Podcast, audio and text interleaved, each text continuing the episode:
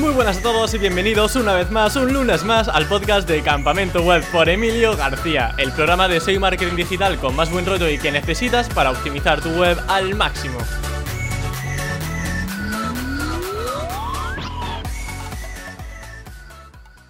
Si tu objetivo es vivir de nichos de AdSense, la entrevista de hoy te va a servir de gran inspiración. Y es que hoy nos visita Jesús Roldán, un nichero de pies a cabeza y que ha conseguido ganar 3.500 euros al mes con una sola página. Y sí, si os lo estáis preguntando, en la entrevista de hoy lo vamos a destripar por completo. Así que si quieres que hablemos sobre sus temáticas, sobre los enlaces, sobre los mejores sitios para poner AdSense, no te puedes perder la entrevista de hoy. Pero antes de nada y como siempre me gustaría agradecer a los dos patrocinadores de hoy, Ahrefs, la herramienta SEO todo en uno que más utilizo en mi día a día como consultor SEO y donde vais a encontrar infinidad de palabras clave sobre los que hacer nichos de AdSense. Y bueno, que además Jesús nos ha desvelado que él también la utiliza mucho para su keyword research y para conocer la dificultad de posicionar por encima de una página web. Y en segundo lugar tenemos a Rayola Networks, mi hosting de confianza y del que tenéis un 20% de descuento en la descripción. Así que si vais a crear un nuevo sitio, podéis aprovecharlo. Y ahora sí que sí, sin más dilación, doy paso a Jesús Roldán. Muy buenas Jesús, bienvenido a Campamento Web, ¿qué tal estás? Hola Emilio, ¿qué tal? Bueno, encantado de estar aquí, para mí es todo un honor poder estar dentro de, tus vídeos y tu podcast y nada, muchísimas gracias por invitarme, de verdad. Nada, Jesús, muchísimas gracias a ti por venir. De hecho, creo que vas a ser una gran inspiración para mucha gente, lo eres para mí y seguro que muchos oyentes eh, van a querer replicar tu, tu, caso y van a, van a sentir mucho interés por monetizar webs, que es justamente de lo que vamos a hablar hoy, cómo monetizar sobre todo webs de AdSense. Porque corrígeme si me, si me equivoco, Jesús, pero en cuestión de meses has conseguido ganar con una sola web 3.500 euros en AdSense. ¿Esto es cierto o me lo estoy inventando yo? No, así es, así es. Hace, bueno, arranqué en marzo de 2021 arranqué con una web de nicho de AdSense, eh, Call to Click, y, bueno, poquito a poco, en, en 10 meses se ha puesto en 3.500 euros. Así es. Maravilla. ¿Y sigue la gráfica estable o está bajando? Bueno, pues en, enero fue su máximo. También es verdad que coincide con, la tendencia. ¿Vale? Y ahora en febrero pues ha bajado un poquito, también es cierto, a ver, es mi primer febrero, pero por lo que a mí me han dicho, pues el CPC tiende a bajar un, poquito. ahora en marzo ya se está recuperando, en fin, bueno, pues poquito a poco, pero sí, es una, es una web que está ahí, está bastante bien. Claro, a mí me, hace gracia porque justo a los meses eh, has dicho lo mejor y lo peor, ¿sabes? En cuanto a monetización. O sea, has vivido los dos extremos en muy poco tiempo. totalmente, totalmente. Bueno, eh, y además eso, con una sola web, ¿no? Imagino que habrás tenido otras, pero eh, al final el caso de éxito ha sido este. Imagino que también durante este proceso habrás creado otras, pero de las que más que ganar dinero igual has aprendido, ¿no? Previamente. Así es, bueno, de hecho he hecho alguna web más, eh, pero son webs que después de haber visto lo que he visto y donde, y donde he estado eh, bueno, estudiando, por así decirlo, ¿no? aprendiendo un poco de SEO y demás, pues son webs que he dejado porque realmente mm, ya no me convencen como me convencían antes. ¿no? Eh, bueno, pues al final sí es solamente de una web y, y tengo que volver ahora un poco a arrancar con lo aprendido en estos meses. Oye, pues eso me gusta mucho, tío, lo de, lo de ver tus propias webs y, saber identificar errores. Es súper importante cuando te enfrentas a una web, incluso seas tuya, como es en este caso, decir, vale, esta web es un mojón por esto, por esto y por esto. Y eso está súper bien que lo identifiquemos.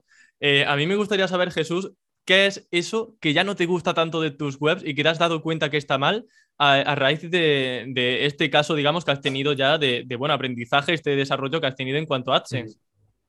Pues sobre todo en la diarrea de contenido que creemos que un artículo... Vale, pues eh, creemos que todos los artículos, ¿no? Lo que dicen es, bueno, es un artículo, es una palabra que hay que posicionar para, yo que es una palabra clave de 20.000, 30.000 búsquedas, 3.000 palabras de contenido. No, hay que entender al usuario, hay que ver qué es lo que necesita el usuario e intentar, intentar dentro de la web eh, atraparlo y dirigirlo hacia donde tú quieres. Y eso no tiene por qué ser contexto de 3.000 palabras, ¿vale? Entonces, bueno, ese es uno de los problemas principales que yo al principio tuve y claro, yo ahora veo mis webs y digo, es que las tengo que dar una vuelta, pero es que es más fácil empezar de cero con otro proyecto que intentar salvar lo que ya tengo hecho. Me da muchísima no, eso, Totalmente. O sea, lo voy a, pero voy a hacer así.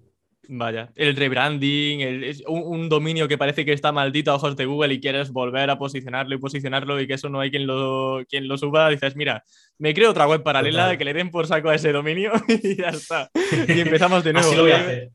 Sí, que de hecho es que hay dominios que no posicionan, no, no, sabemos muy bien eh, el por qué, y, hay otras que a lo mejor con peor contenido y con un... Habrá algo que Google ve que, que le gusta más y acaban posicionando mejor que otras que a lo mejor le ponemos mucho cariño, mucho empeño, pero que no, no hay por dónde, por dónde posicionarlas.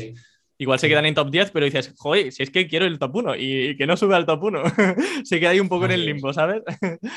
bueno, Jesús, em, eh, estamos hablando de AdSense porque efectivamente es eh, tu foco, digamos, es tu punto fuerte actualmente, pero mi duda aquí es, ¿escogiste AdSense por algo en especial? Eh, porque claro, mucha gente se pregunta, ¿qué empiezo? ¿Con AdSense o con Amazon afiliados? ¿Qué es lo más rentable? En tu caso, ¿por qué escogiste AdSense? A ver, yo creo que es rentable son las dos plataformas, igual que otros eh, miles de afiliados que hay. El problema es el número de palabras claves disponible para empezar a trabajar, ¿no? Al final, con Amazon Afiliados, pues estás eh, centrando en un sector muy transaccional, eh, donde abarca, pues vamos a poner un, un 10% de las palabras clave que puede llegar a abarcar todas las palabras de, que están dentro, o sea, que se pueden monetizar con Google AdSense. Entonces, simplemente por un, por un tema de, de números, o sea, hay facilidad. No descarto en un futuro tener que meterme en Amazon. No es algo que me guste demasiado, pero bueno, sí que me gustaría probarlo. Y, me, enfoco más en AdSense por el simple hecho de que es eh, al principio, para la gente que empieza, pues, pues yo creo que es más fácil. Has dicho algo muy interesante y es que hay más keywords. Eh, hay más keywords eh, con menos dificultad de posicionamiento. Realmente yo coincido, sé que en Amazon afiliados hay keywords muy suculentas, eh, muy centradas en esa conversión que tienen poca competencia, pero hay que ser muy originales, hay que ser muy perspicaces a la hora de detectar esas oportunidades, digamos, para posicionar sin apenas enlaces. Por eso es verdad que ahora en Amazon hay muchos mecanichos que posicionan para muchas keywords y tienen una autoridad increíble. Y en AdSense es cierto que, claro, el abanico es prácticamente infinito. El mundo entero, todas las palabras que hay en el diccionario pueden ser un nicho de AdSense. Y luego fórmulas, preguntas, todo. Mi pregunta aquí, Jesús, es cómo encontramos entre tantísimas keywords posibles eh, que se pueden hacer en AdSense las adecuadas. ¿Cómo es tu proceso de keyword research? Bueno, yo lo hago de varias maneras, ¿vale? Por un lado, intento ver qué hace la competencia, ¿vale? Por qué es lo que le está funcionando y de alguna manera eh, intentar mejorar esos nichos que atacan ellos. Eso cuando una persona no tiene experiencia, para mí es la mejor forma. O sea, no inventes la, no inventes la rueda, la rueda ya está inventada, copia, copia de otros y en el buen sentido. Es decir, quédate con esa idea, mejóralo, porque si vas a copiar, acabar de llegar y no vas a hacer nada. Otra de las formas, por ejemplo, es estar, meterte dentro de Google. Cuando te metes dentro de, de Google y empiezas un poco a bichear, que se dice, eh, encuentras palabras que dices tú, joder, esto es un nicho de, esto puede ser un nicho de ASEN, ¿no? Vamos a mirar la competencia y demás. Y ya por último, pues en herramientas de donde tú mides palabras clave, o sea, simplemente enfocándote dentro de un país, ¿vale? Como puede ser un Argentina, México, cualquier país de la TAM que tiene además muchísima menos competencia que España y demás. Eh, te metes, empiezas a filtrar, ves algún tipo de servicio o algún tipo, sobre todo si puede ser servicio, algún tipo de trámite, si ya te vas un poquito más y te enfocas dentro de la ciudad, y, ahí verás que apenas hay competencia, que todavía se puede posicionar muy bien y que yo creo que son los nichos que, yo elegiría si, tendría que, si tuviera que empezar de cero otra vez. Vale, eh, conforme me ibas respondiendo, tengo dos cosas importantes que decirte. La primera es el tema de trámites, que creo que va a ser una palabra clave interesante que vamos a tratar. Y la segunda es eh, lo de inspirarnos en Google haciendo búsquedas. Yo quiero que nos pongamos eh, en una situación que es, voy a crear una web, eh, me gustaría monetizar con AdSense, pero no sé de qué hacer la web. ¿Cuál es ese primer punto de partida eh, en el que te documentas? ¿Qué visitamos? ¿Periódicos? ¿Que vemos la televisión? ¿Andamos por la calle, escuchamos lo que dice la gente? ¿Espiamos la competencia? ¿Qué hacemos para ese primer input, esa primera impresión de keywords? Bueno, pues para el primer input es mm, métete en Google, configura tu navegador en el país donde quieres hacer la búsqueda y simplemente busca el nombre del país, por ejemplo, o dentro una ciudad, oh, sin más. O sea, yo tendría que buscar España, por ejemplo, o Córdoba. España, eso es. Y vamos a empezar a ver un poquito qué hay, porque dentro lo, que, lo primero que vamos a encontrar pues, son webs con mucha autoridad, ¿vale? A partir de ahí, pues ya las puedes empezar a pasar por herramientas para ver qué están rankeando y a partir de ahí se empieza a tirar del hilo. ¿Vale? A partir de ahí, o sea, es de alguna manera, o sea, aquí realmente no hace falta ni meterse dentro de Google, es de alguna manera empezar a tirar del hilo de cualquier sitio, ¿vale? De cualquier tipo de servicio, de cualquier tipo de palabra. Hay nichos pues que el usuario está esperando eh, hacer una acción. Hay nichos que no, cualquiera es, cualquiera es compatible para AdSense. Es cierto que es más rentable eh, un, nicho call to click, pero bueno, que se puede tirar de, una herramienta y se puede tirar de Google, de cualquier sitio. Es simplemente empezar a, darle vueltas a la cabeza e intentar centrar el tiro en algo pues un poquito más reducido, que al final son los nichos. Claro, por ejemplo, Call to Click es ya, eh, bueno, lo denominó Twitter en su momento con ese nombre, esas keywords que tienen sobre todo, eh, como bien has comentado, un enfoque de algo accionable, tipo una descarga, eh, ejecutar una, una, acción como una suma y donde el usuario tiene que pinchar Em, pues bueno, ver hoteles a lo mejor y quiere ver los mejores, pues de repente ve el anuncio y claro, ahí el CTR es mucho mayor porque el usuario quiere pinchar en algún sitio porque sabe que así va a poder eh, realizar la acción y, a lo mejor se confunde y en lugar de pinchar en el botón adecuado, pincha en el anuncio de AdSense y eso pues claro, a nivel de CTR es súper jugoso. Mm, tema trámites, imagino que trámites entonces es una keyword call to click, ¿verdad? Normalmente sí, porque eh, al final el usuario lo que tiene que hacer es rellenar un tipo de formulario, tiene que sacar un, turno en alguna, bueno, pues en, algún, sitio para, pues para, para, al final tener, hacer el trámite, tiene que primero descargarse algún tipo de documento para luego enviarlo, tiene que enviarlo, en fin, son verbos al final que implica que el usuario de alguna u otra manera tenga que hacer una opción. No es una, es una palabra, por así decirlo, solamente informativa. Ajá. ¿Vale? Entonces, eh, por eso mucha gente se está enfocando en el tema de los trámites, pero también digo que el tema de servicios, pues también es bastante interesante, ¿vale? Ya simplemente el cómo llegar, el llamar, ¿vale? Todo este tipo de, todo este tipo de, verbos también implica que el usuario tenga que hacer una, una acción, ¿vale? Y yo, por ejemplo, por mi nicho trata, trata de eso, ¿vale? Yo estoy dando ciertas ubicaciones, ciertos números de teléfono y demás, y el usuario pues eh, clica bastante. Yo trabajo en torno a un 6,5, un 7% del CTR. Muy interesante. Eh, de hecho, eh, por ejemplo, ¿cómo llegar a y el nombre de una oficina, por ejemplo? o de una tienda. Sí, tú puedes, tú puedes, por ejemplo, sí, sí, por ejemplo, peluquerías en Madrid. ¿vale? Es cierto que te va a salir, eh, bueno, pues aquí en Madrid, por ejemplo, te va a salir el, te va a salir Google, te va a salir con ciertas peluquerías, pero vete por ahí, por el tema de los servicios. Quizá no las peluquerías, ¿vale? Pero a lo mejor sí que mejores abogados de Pinto o mejores abogados en Getafe. En una keyword que, sea más o menos eh, call to click, ¿vale? Porque el usuario lo que está buscando luego es que tú le des una lista de abogados, por así decirlo, y eh, está esperando hacer un clic dentro de un mapa, dentro de un teléfono, ¿vale? Ajá. Esas webs también funcionan muy bien, este tipo de web. Mm, vale, em, ¿no te perjudican mucho aquí los snippets? Porque si la gente busca abogados, ¿no aparece un mapita de Google? ¿Has detectado keywords que no tienen ese snippet o a pesar de ello? Yo he detectado algunas, eh, de hecho mi nicho, eh, mm, aunque lo tiene, la gente no lo que no está, no está buscando precisamente ver en el mapa dónde se encuentra la, zona, ¿vale? Donde, donde yo ataco. Está buscando otras cosas, ¿vale? y se les entra por ahí digamos que es una búsqueda que Google a lo mejor está entendiendo mal, una intención de búsqueda de Google no termina de entender bien. Qué bueno, claro. Y cuando yo busco abogados, por ejemplo, mejores abogados, yo lo que quiero es ver un ranking y reviews y que la gente me diga cuál es cada uno y luego ya si eso, pues lo llamo y veo la ubicación, pero necesito texto para que me digan cuál es el mejor, no un ranking solamente de Google, ¿verdad?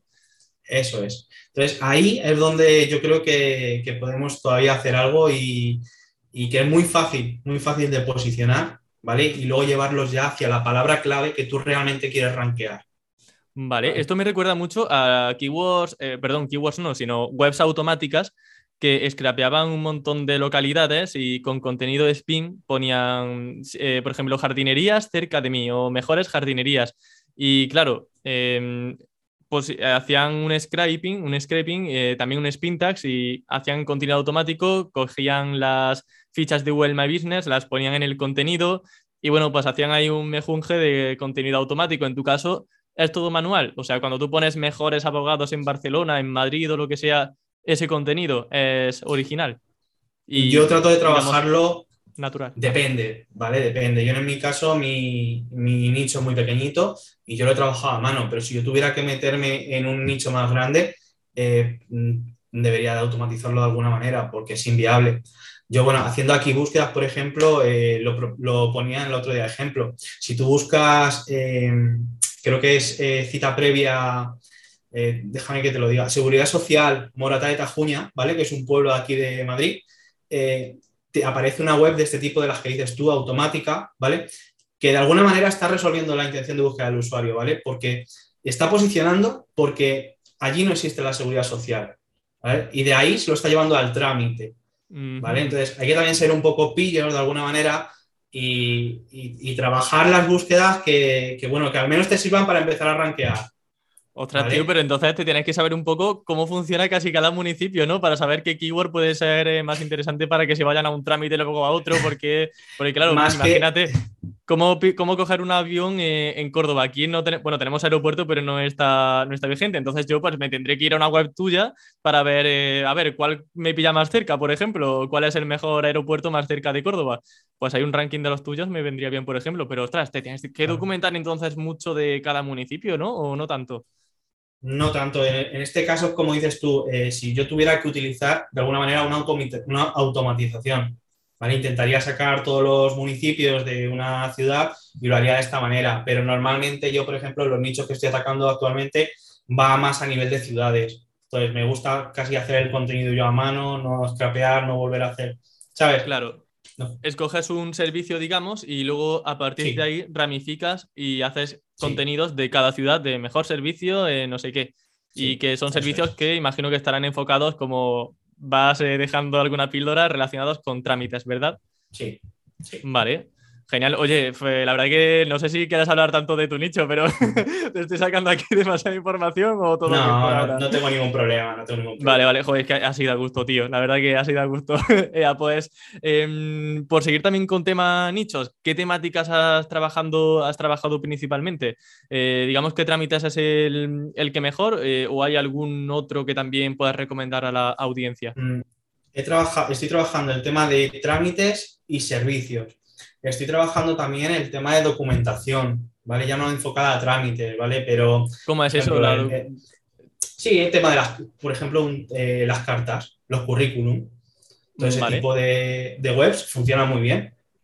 El tema, bueno, es difícil de, quizá más difícil de posicionar, tienes que empezar a trabajar también con SEO en imágenes. ¿Qué sería, por ejemplo, plantillas de, currículum o plantillas de currículum para abogados? Eh, plantillas online, cosas de esas, ¿no? Eso es, eh, descargar carta de recomendación, todo ese tipo de, de keywords, pues también estoy empezando a trabajarlas. Ahí ya se te abre un, se te abre un mundo, se te abre el tema de Excel, PowerPoint, se te abre, bueno, en fin. justo, te iba a justo te iba a mencionar, Jesús, un caso que de hecho, si a la gente le gusta mucho este tema de AdSense, eh, creo que es una entrevista súper buena. Eh, no, bueno, no porque la haya hecho yo, pero la, la chica que vino, que, que es de Slides Carnival, tiene un caso que es muy similar al tuyo, Jimena, efectivamente, y tiene una web, eh, Slides Carnival, que genera muchísimo, muchísimo dinero al mes y son plantillas de PowerPoint y ella es diseñadora, así que hace los diseños, la sube los sube a la web y claro, son nichos también call to click y hace SEO y posiciona y le va súper bien con esa web.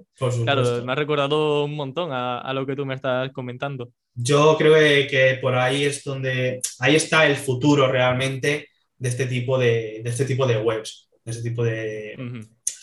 y terminar, terminar en algo así, más allá de los trámites y demás, que para empezar pueden estar muy bien, hmm. más allá de, bueno, pues tema de los nichos, estos call to click que son pequeñitos, no, y sea portales grandes, y sea pues temas de tecnología que, incita mucho, el etc. Mira, de hecho, me gusta mucho que hayamos derivado un poco la conversación y quitarnos un poco de trámites, porque aunque es cierto que conozco gente que gana mucho dinero con este tipo de nichos, Dean Romero, por ejemplo, ha subido ya muchos casos de estudio de webs de trámites que, que les va muy bien. Conozco otra gente que ha visto cómo estas páginas han sido sucumbidas un poco por webs del gobierno y que han bajado bastante. Como que es ya más difícil eh, monetizar este tipo de keywords. Pero claro, lo que tú me estás contando son keywords que eh, no se suelen comentar y que sí que creo que son muy novedosas. O sea, que te agradezco todo corazón que las estás, que las estés compartiendo con, con la audiencia porque son súper interesantes, la verdad. A mí, por ejemplo, me da también mucha envidia en Twitter cuando leo que algún SEO dice, por ejemplo, mira, he encontrado estos caramelitos de keywords sin competencia. Yo no sé, Jesús, si tú has tenido también esos momentos de, oh, he encontrado este caramelito, esta keyword que he visto que tiene poca competencia y seguro que me va genial. algo encuentras cuando te... Claro, mi pregunta era esa, ¿cómo, los encuentras esas keywords? Cuando te pones a buscar, al final siempre encuentras, siempre encuentras algo, o sea, pero hay que echarle horas, hay que intentar ver y salir un poco de la, de lo que piensa todo el mundo, porque eso está más que copado. ¿Y cómo, cómo salimos de, bueno, salimos de, la caja, ¿no? Que suelen decir, ¿no? ¿Cómo salimos de ahí? Es difícil, es difícil, ¿vale? Yo, por ejemplo, cuando en el método que explico dentro de Blogger 3.0, de cómo saco un poco los nichos y demás, eh, para salir, digamos, un poco de tu zona de confort, a la hora de cualquier cosa, te tienes que ver obligado a hacerlo. ¿Vale? En este caso yo contaba que, yo necesitaba de alguna manera encontrar un nicho realmente rentable, que yo pudiera, a mí me diera el paso en poco tiempo a... Entonces, de, o sea, de esta manera hay que intentar buscar las, las keywords, es decir, es que tengo que encontrar esa keyword y, tengo que dedicarle el tiempo que se merece y al final se encuentra.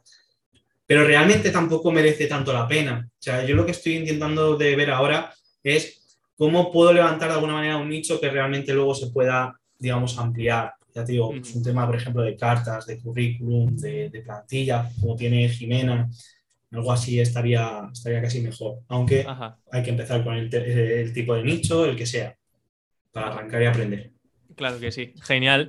Em, en cuanto a la competencia, siguiendo un poco por esta línea de encontrar caramelitos, eh, ver keywords que puedan ser interesantes, eh, bien has comentado que has llegado ya a un punto en el que te gustaría expandir horizonte, digamos, e ir a keywords que incluso tienen más competencia, que pueden ser más rentables, porque ya te ves con ganas, con energía, ¿no? De competir en esas SERPs. Em, pero para gente que, eh, bueno, o gente que sepa incluso, iba a decir gente novata, pero gente no novata que quiera también keywords con poca competencia, que siempre son bienvenidas, ¿Cómo analizamos las SERPs? ¿Cómo analizamos Google para decir, mira, aquí puede entrar casi sin ningún riesgo y seguro que posiciono en un tiempo decente y sin mucha autoridad? A ver, más que irse a Google, lo que hay que hacer es coger las herramientas y empezar a trabajarlas. Por ejemplo, eh, yo en qué me fijo, pues que sea una, web en general que tenga eh, poquita autoridad, tenga pocos enlaces, eh, que sea una web que sea muy mejorable, ¿vale? Ya no sé si a nivel estético, a nivel de contenidos, a nivel un poco luego de, funcionamiento interno, de cómo se puede estar comportando el usuario, o sea, hay que buscar un defecto. Si quieres, si quieres ganar a alguien que está encima de ti, tienes que buscar un defecto y entrarle por ese defecto, ¿vale? Y, y yo creo que esa es un poco la forma. Entonces, yo sí que tengo una métrica que es una web que gane muchísimo tráfico con muy poquitas palabras clave. ¿Vale? Porque cuanto, por así decirlo, cuanto eh, si esa web tiene muy poquitas palabras clave, generalmente tienen poco contenido. Y si gana mucho tráfico, es porque no hay nada mejor que esa web, mm. tirando por esas palabras clave. Entonces, si juntas eso y además dices que, sea una web que tenga muy poco tiempo, es decir, menos de un año, es una web que a priori es superable. Ahora depende de cómo lo hagas tú. Claro, genial. Em, no sé si, por ejemplo, para tema de medir enlaces, eh, ver las keywords, tráfico orgánico, ¿utilizas HRS principalmente para hacer estos estudios? Sí, sí. Ajá, ok. Otra cosa interesante, peliaguda, vamos a meternos aquí quizá en un problema porque a lo mejor empiezan a espiarnos mucha gente, pero ¿cómo encontramos nichos de otras personas y cómo espiamos todas las webs de alguien? Bueno, pues a ver, al final lo que hay que hacer es. Eh, Uy, me estoy arrepintiendo de hacerte la pregunta, ¿eh, Jesús? Al final, que nos estamos disparando. no, no, dilo, dilo. lo voy a decir un poco, lo voy a, hablar así un poco a grandes rasgos, ¿vale? Pero hay que salir un poco a internet, hay que intentar tirar por palabras clave que todos conocemos ya, que funciona. Eh, un nichero, por regla general, no vive solamente no todos los nichos, o sea, no todas las personas son como Jimena, que puede vivir perfectamente de una web. Normalmente los nicheros viven de varias webs y bueno, a partir de encontrar una web, pues hay, hay ciertas herramientas que te permiten pues, sacar eh, sus, otras web y bueno, pues un nichero que más o menos lo puede hacer bien, pues tiene otra web que también pues, pueden estar funcionando. Bueno, no, me quiero tampoco. bueno, sí, a mí, mira, eh, al final esto es un compromiso con la audiencia. Eh, yo creo que algo muy interesante es, por ejemplo, revisar el reverse DNS o el reverse IP, eh, reverse Analytics, eh, AdSense, que al final eso lo que hace es eh, con el pilla webs que tienen el mismo CAPUB de AdSense, el mismo ID de Analytics, el mismo hosting y bueno, pues ahí puedes pillar las webs. Ya la gente pues que ponga eso en Google y ya busque la herramienta favorita, pero bueno, hay 40.000 para hacer este, ese tipo de, eh, no sé si cómo se llama así a nivel técnico, es reverse engineer o algo así. Eh, como... Sí, eso es, eso es. Que es algo que al final parece que da mucho miedo, pero yo creo que todo el mundo, todo el mundo del sector lo ha hecho de alguna manera, ¿no? Claro, por eso digo, mira, ya los que todavía no lo sepan, pues mira, ya lo saben. o sea, ya aquí todos en igualdad, a espiarnos entre todos.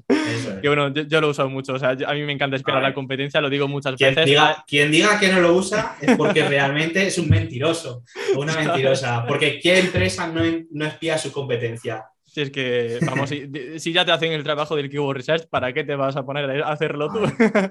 Mira, de hecho, hay webs que esto es súper chulo. Cuando hay webs que te ponen en un widget en la barra lateral los artículos más vistos. Digo, mira, aquí me acabas de dar, vamos, tus huevos de oro y ahora ya tengo esas keywords que sé que van a ir bien porque son tus artículos más leídos.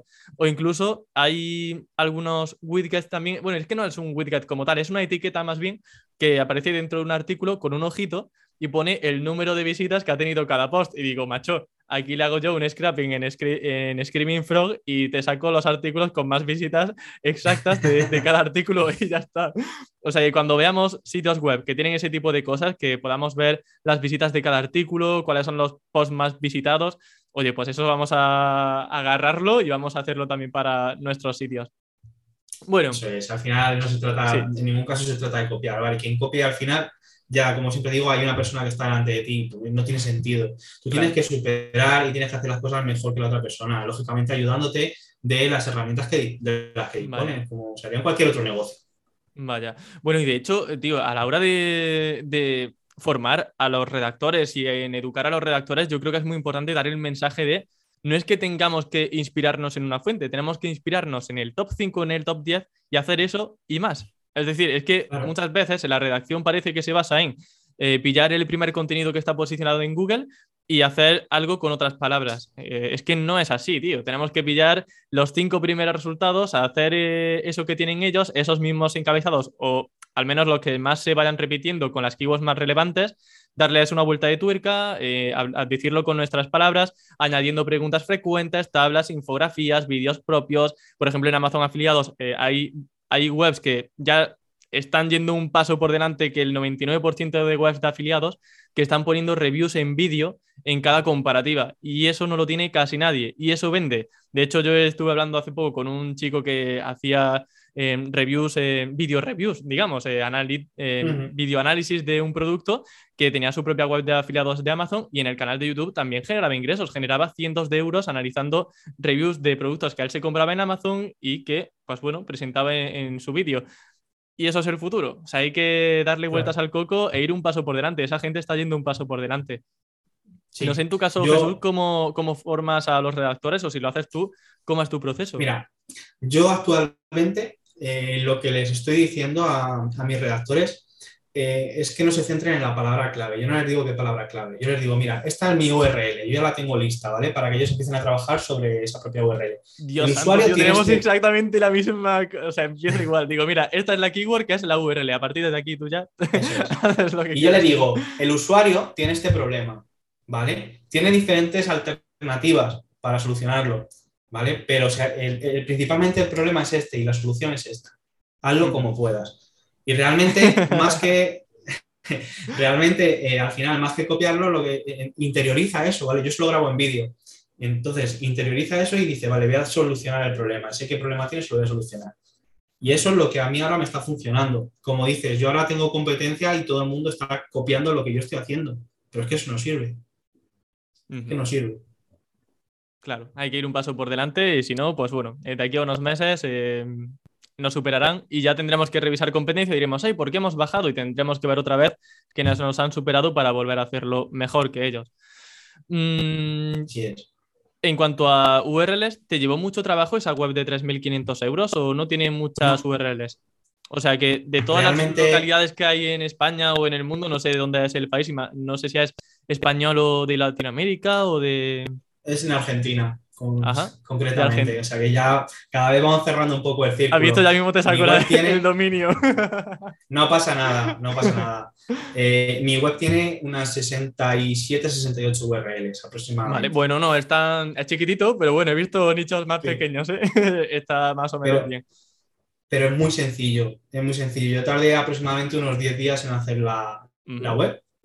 Yo mandé a redactar las, las URLs principales, digamos las money page, ¿vale? Y todas las demás, las de las ciudades estas que son tan, tan sencillas, las hice yo.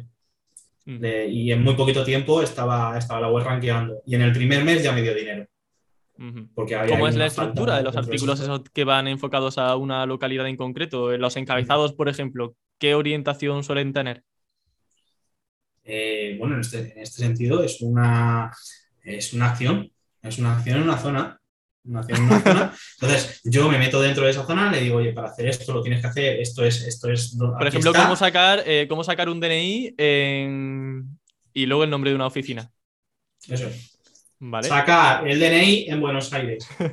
ya, que tú te vas callando ya estás yendo más con cuentagotas. ¿eh? Y hasta aquí, llego, hasta aquí llego, ¿vale? Porque ya quien quiera, quien escuche este vídeo eh, y este podcast, lo puede sacar. ¿Vale?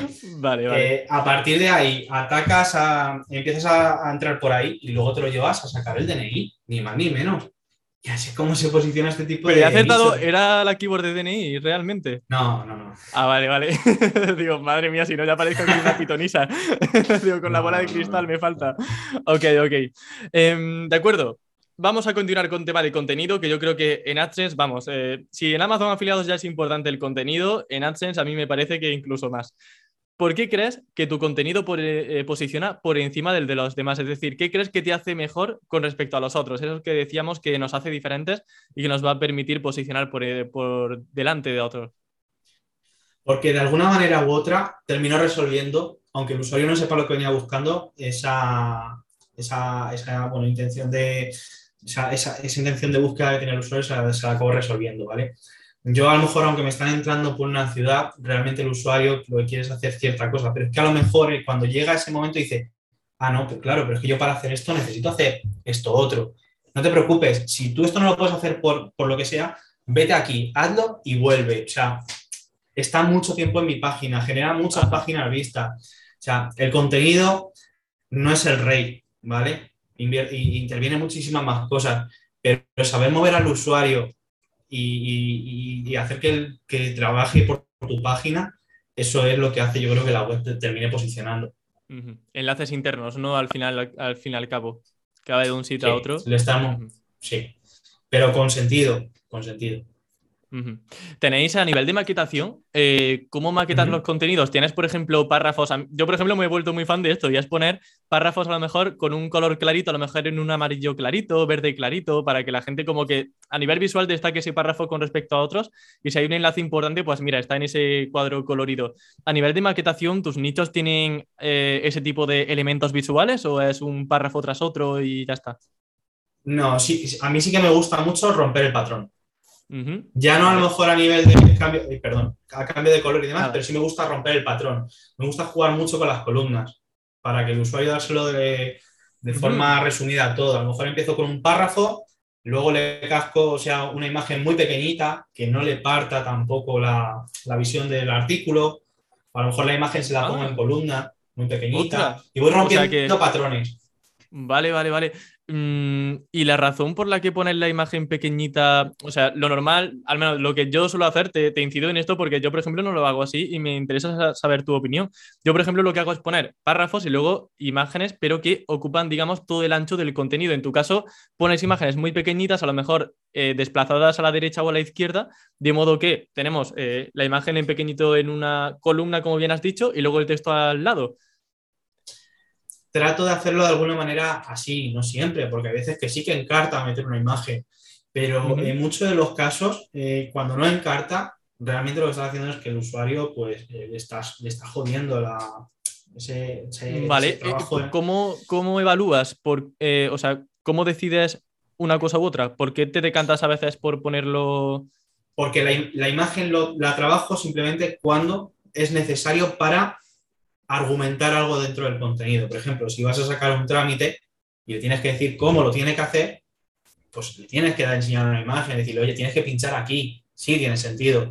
Pero hay muchas veces, por ejemplo, eh, esto de las imágenes destacadas, ¿no? Dentro de un nicho, que no te está aportando nada, que lleva simplemente la imagen y el título. Quítala de ahí. Y a lo mejor cámbiala por una muy pequeñita con el nombre de tu marca porque a lo mejor y solo a lo mejor tu nicho se termina haciendo mal. ¿Sabes? En, fin. Vale. En cuanto a esto, esto tiene también repercusión en AdSense, por ejemplo, porque imagino que si no tenemos imagen destacada, la primera impresión, digamos que el contenido se desplaza hacia arriba, porque quizá es más fácil que en esa primera impresión del usuario ya aparezca un anuncio de AdSense. No sé si por ahí también ganas. Claro, por supuesto. Vale, genial. es el anuncio más rentable. Sí, ¿dónde está? Entonces. debajo del H1. Vale, debajo, del, H1. es el primero que es el primero que yo le pongo. Vale. En vez de una imagen. Lo que sí que no tiene sentido es poner una imagen y después un anuncio. ¿Vale? Y, funciona muy bien, funciona realmente bien. ¿Cómo es ese anuncio? ¿Es adaptable? ¿Es cuadrado? ¿Es simple rectangular? Es un display adaptable. Ajá. Un display adaptable. Sí. Magnífico. Bueno, sobre AdSense vamos a hablar más adelante, por supuesto. Tenemos que ver aquí esos truquitos para tener ese buen CTR, esos buenos ingresos. Em, pero antes, vamos a continuar por la parte de posicionamiento y vamos a entrar en esa recta final en la que ya toca hablar de link building, de tema de enlaces. Mm, porque de hecho, me gusta mucho tu caso porque, corrígeme si me equivoco, empezaste a crecer con la web sin enlaces. ¿Es así? Sí, sí, sí. Es, te diré más, o sea, yo cuando arranqué con la web no tenía ni maldita idea de link building. Y me decía link building y yo no sabía casi ni pronunciarlo.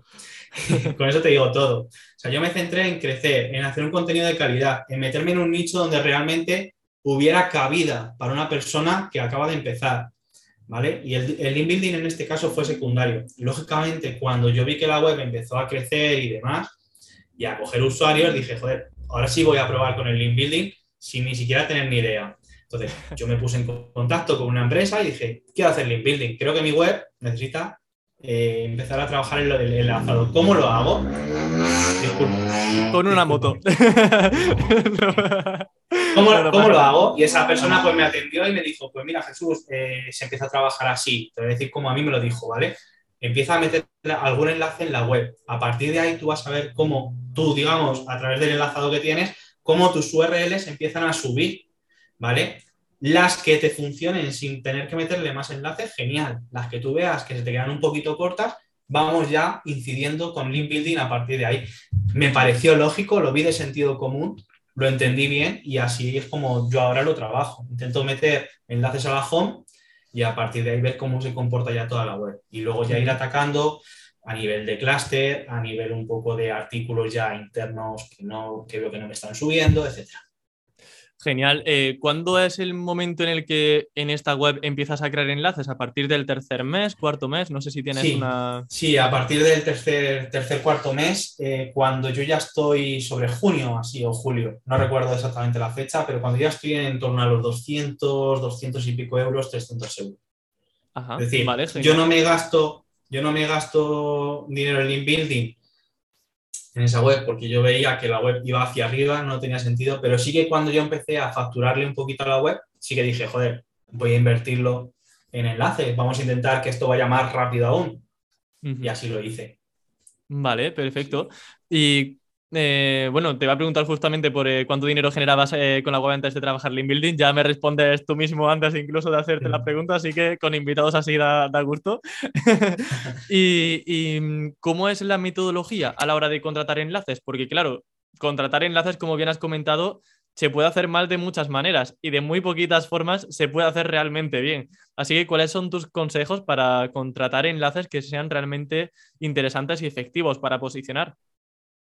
Vale, yo, mm, ya te digo, esa vez me dejé, me dejé un poco llevar, ¿vale? Y, me, fié, por supuesto, de la persona que me lo hizo. Yo luego eh, me formé y me explicaron un poquito ya más del tema de enlaces y demás. Entonces, para mí, a día de hoy, un enlace que funcione, lo primero es un enlace que esté relacionado con tu temática y lo segundo es que sea susceptible de captar tráfico. No me sirve de nada un enlace que, al, que no entre, aunque, al que no entren usuarios, por lo tanto, que no terminen en mi web, no tiene ningún tipo de sentido, al menos para mí. Creo que eso es, la, eso es lo, principal. ¿Cómo conseguimos que la gente entre en tu enlace? Porque claro, es muy fácil contratar un enlace patrocinado y que quede en el olvido. Que nosotros subamos el enlace, vale, la plataforma nos dice, mira, aquí tienes tu enlace, muy bien, pero em, no sé cuántas visitas llegan. ¿Cómo podemos mejorar e, e, esa, esa visibilidad ¿no? del artículo para que la gente entre en ese artículo y luego en nuestro enlace? ¿Algún consejillo? Sí, bueno, pues entonces yo creo que lo mejor que puedes hacer es, bajo mi punto de vista, ¿eh? que esto ya lo digo, que es, una, es algo que de una persona que, como, yo lo veo. Em, yo trato de, ahora los enlaces que, que, voy contratando, lo que trato de hacer es crear yo ese artículo y decir, este es el anuncio, este es, perdón, este es el artículo, aquí va mi enlace, intento eh, asegurar tiro, es decir, si el nicho, perdóname, si la página web tiene autoridad, entiendo que lo que se le meta ahí va a posicionar, intento no meterme en algo muy competido. Prefiero que los poquitos usuarios que, lleguen, entren y vayan a mi enlace y que se queden en mi web, que no genere rebote, a, hacer un órdago y que esa web no posicione, que, quede en el olvido, ese, porque al final lo estás pagando. Entonces, así es como lo estoy haciendo y así la verdad es que me está funcionando bastante bien. De acuerdo. Entonces, artículos eh, concretillos, ¿no? Que no sean los mejores servicios de Internet, por ejemplo, ¿no? Debe ser algo mucho más concreto con el que una persona se pueda identificar, em, pues, e incluso aprovechando quizás festividades o momentos especiales donde la gente pueda tener un mayor interés sobre un tema que quizás está relacionado con tu nicho. Vale, genial. Em, pasamos ahora sí a tema de AdSense, eh, tema del dinerito. Em, ¿En qué momento de crecimiento debemos poner anuncios de AdSense? ¿Tú los pusiste desde un primer momento o hubo un punto de inflexión en el que, en el que dijiste, ahora sí, voy a poner anuncios? bueno, yo los puse desde el primer momento, ¿vale? Yo ahí está, me gusta sin miedo, pum, ahí lo tienes. Eh, esto además es algo que igual que te decía con la web, me arrepiento, pues de esto también me arrepiento, ¿vale? O sea, no y sí me arrepiento. Lo que yo le diría a una persona que empieza es que no lo metiera desde el principio, ¿vale? Yo estoy en bastantes grupos donde, joder, es que no me aprueban la web, joder, es que, es que me han rechazado, eh, cuando la envío a, bueno, es que no me aprueba y tengo solamente 25 URLs. Vamos a trabajar las webs, vamos a llenarlas de usuarios, vamos a hacer que las webs eh, se, trabajen por nosotros, es decir, vamos a mover a los usuarios eh, dentro de la web, vamos a realmente a, posicionar y luego vamos a meter los anuncios. No tiene ningún sentido meter anuncios en una web que está arrancando, que tiene 20, 30 usuarios y que está en crecimiento, porque lo único que estás haciendo es entorpecer al usuario. Claro, al final restamos mucho en la experiencia de usuario y mira, por 10 céntimos al día que vayas a ganar, mejor deja que, la gente vaya tranquila, que hagas marca, que la gente recuerde tu web como un buen sitio que visitó y ya cuando sí puedas generar ingresos eh, eh, decentes, dices, venga, vamos a ponerlo ya. Eh, tipo, depende mucho del tipo de nicho, tío, o sea, es call to click y todo eso, pero bueno, igual 300, 300, 400 visitas diarias como mínimo, mínimo, y luego ya pues dices, vale, igual o 1000 y dices, vale, ya a partir de aquí ya sí puedo empezar a poner eso es. AdSense. Eso es. es, que, si no, no tiene sentido, porque además lo único que estás haciendo es ponerle barreras al usuario y Google lo va a interpretar como que tu web no funciona como debería. Claro, eso luego al final también a nivel de velocidad de los anuncios es lo que más se carga, la velocidad de, una web. También aquí yo tengo mis dudas sobre si realmente Google tiene en cuenta sus propios anuncios o no, porque es que si no, por esa regla de tres, la mayoría de webs estarían mal en cuanto a velocidad solamente por culpa de Google, ¿sabes? Entonces, digo ahí un poco de... Claro, yo, yo, me lo sigo preguntando y la verdad es que no he encontrado una respuesta clara sobre el tema. Si alguien lo sabe, que lo diga en comentarios y así ya salimos de dudas.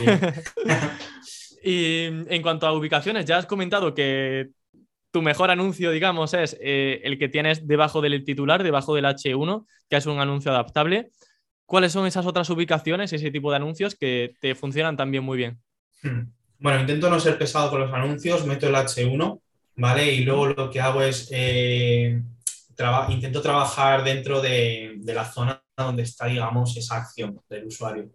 Intento ser un poco discreto y meterle en esa, meterle ahí el anuncio, no muy grande, o sea, igual un adaptable que no, que no, que, o sea, no que esté tan muy cerca, pero sí que sin el titular está diciendo cómo sacar o cómo hacer esto, pues justo debajo intentar meter el anuncio, aunque algo, algo así. Intentar jugar también con los enlaces ancla, ¿vale? Cuando te lo llevas a un sitio y la web sube, o sea, o te baja hasta cierta zona, y el anuncio ahí, es, él no se lo espera, él está buscando hacer una acción y se encuentra el anuncio. Entonces, bueno, es un anuncio que funciona muy bien. Sí, para el anuncio ancla hace falta tener los anuncios automáticos. Eh, no, me refiero, perdón, el enlace de ancla. Por ejemplo, si yo le llevo a ah, hacer una cierta acción y dentro de la web, pues eh, le das y te baja hacia, hacia ese H donde tienes Ah, vale, de acuerdo, ok, ok. Y luego, pa, el anuncio, eso es.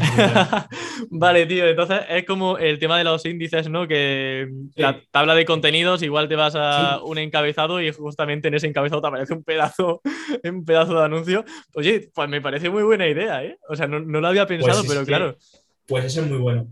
Ostras, sí, sí, sí, sí.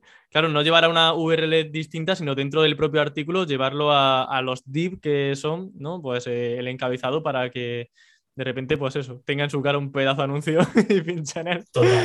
Qué bueno, qué bueno. Ostras, me ha gustado este tip. Sí, señor, no, no lo conocía, no lo había escuchado nunca. Y bueno, ya para finalizar, Jesús, me da penita porque la verdad que, bueno, sabes un montón de cosas y además me gusta que hablas de forma muy transparente y se nota que está basado en tu experiencia. Pero bueno, también basado en, tu experiencia, ya yendo un poco más a esa fase personal, porque imagino que este cambio de generar 0 a 3.500 euros en AdSense es un cambio importante en la vida, en el, en el modo en el modo de generar ingresos, ¿no? De decir, ostras, puedo vivir como un nómada digital realmente. Em, yo me vi tu entrevista con Fénix Sánchez y me gustó la reflexión que hiciste sobre cuándo es el momento de dejar el trabajo anterior y plantearte vivir solamente de nichos. Y me gustó mucho tu reflexión. No sé si recuerdas lo que dijiste y si podrías comentarnos también esta idea en la comunidad. No sé si lo voy a decir igual, pero el pensamiento sigue siendo el mismo. Cuando genere lo suficiente como para que después de que caiga cualquier tipo de nicho yo siga teniendo la misma calidad de vida que tenía antes. Lo has dicho exactamente igual, efectivamente. Sí, señor. y bueno, por tiene sentido. O sea, igual que subes tan rápido, esto puede ser, podemos eh, hablar como si fuera una casa de apuestas. O sea, igual que hoy has ganado, mañana pierdes, ¿vale? Ahora mismo estamos, estoy con un nicho que está funcionando muy bien, pero mañana me lo atacan, mañana viene más competencia, viene un Ahora que sabes lo del reverse, pues te espían y dicen, uy, ya he escuchado de Jesús y ya, no, ya no vienes más al campamento web, pues bueno, esto es un desastre. No, no pasa nada. Yo creo que al final, eh, cuando ya consigues y sabes eh, posicionar de alguna manera u otra, te da igual lo que, lo que pase. Mm, te, puedes joder, lógicamente. Y si vienen y te superan y demás, pues te jode, ¿no? Pero, pero siempre vas a poder de alguna manera eh, buscarte las, la vida en otros sitios, ¿no?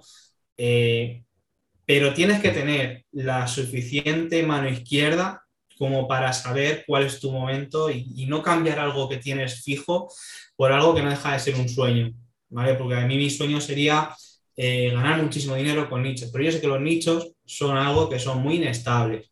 Entonces, tengo que tener la suficiente cantidad repartidos por diferentes temáticas para que, para que yo dejara mi trabajo. Sí, bueno, Jesús. Es que no se me ocurre mejor forma de despedir el podcast con este mensaje que, bueno, la verdad que es echar un poco de piedra sobre todo el mensaje de esperanza que hemos tratado durante la entrevista, pero que es que me encanta poder terminar así porque es una visión realista sobre lo que es vivir de Internet y principalmente vivir de los nichos. Y alguien que tiene las ideas tan claras como tú y que además comparto mucho tu filosofía, creo que efectivamente es así como hay que ver eh, este hecho de vivir de Internet, que hay que escapar de esos que te dicen que vas a vivir de esto para siempre eh, mientras duermes, que está muy alejado, que en cualquier momento una web se te puede ir a, tomar por saco y ya no tienes ingresos, que somos dependientes de Google y me gusta mucho tu mensaje. Así que bueno, Jesús, me ha gustado tu mensaje, me ha gustado tus consejos sobre SEO, sobre poner anuncios, así que agradecerte muchísimo que hayas pasado por Campamento Web y ojalá pues te vaya súper bien con los siguientes proyectos también que emprendas. Genial, muchísimas gracias Emilio, gracias por haberme invitado y un placer, como Genial, muchas gracias Jesús, un abrazo.